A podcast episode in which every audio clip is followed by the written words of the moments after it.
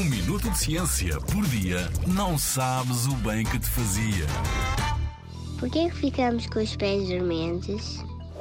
Corremos para o sofá, enrolamos-nos numa mantinha e sentamos-nos de pernas cruzadas. O filme vai começar. Mas quando damos por isso, aquela posição que até parecia confortável já não nos deixa sentir um dos pés. Primeiro, não o conseguimos mexer porque está dormente.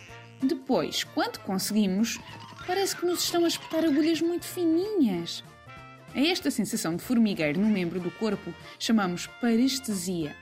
Felizmente, um ou dois minutos depois, já o nosso pé voltou ao normal. Tudo isto acontece porque há uma falha de comunicação entre os nossos músculos e o nosso cérebro. Sempre que mexemos o corpo, quer seja para andar, para saltar ou para levar um copo de água à boca, o cérebro envia sinais aos músculos para se certificar que eles fazem o seu trabalho corretamente. Se de alguma forma dificultamos esta comunicação, as mensagens não chegam ao destino como deveriam.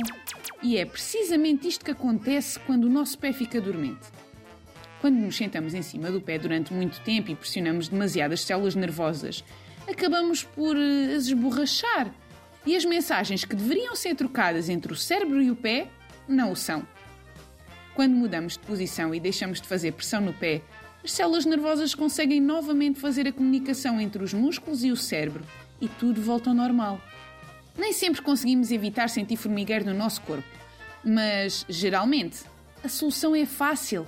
Mexermos-nos é o melhor remédio. Na Rádio ZigZag, há ciência viva, porque a ciência é para todos.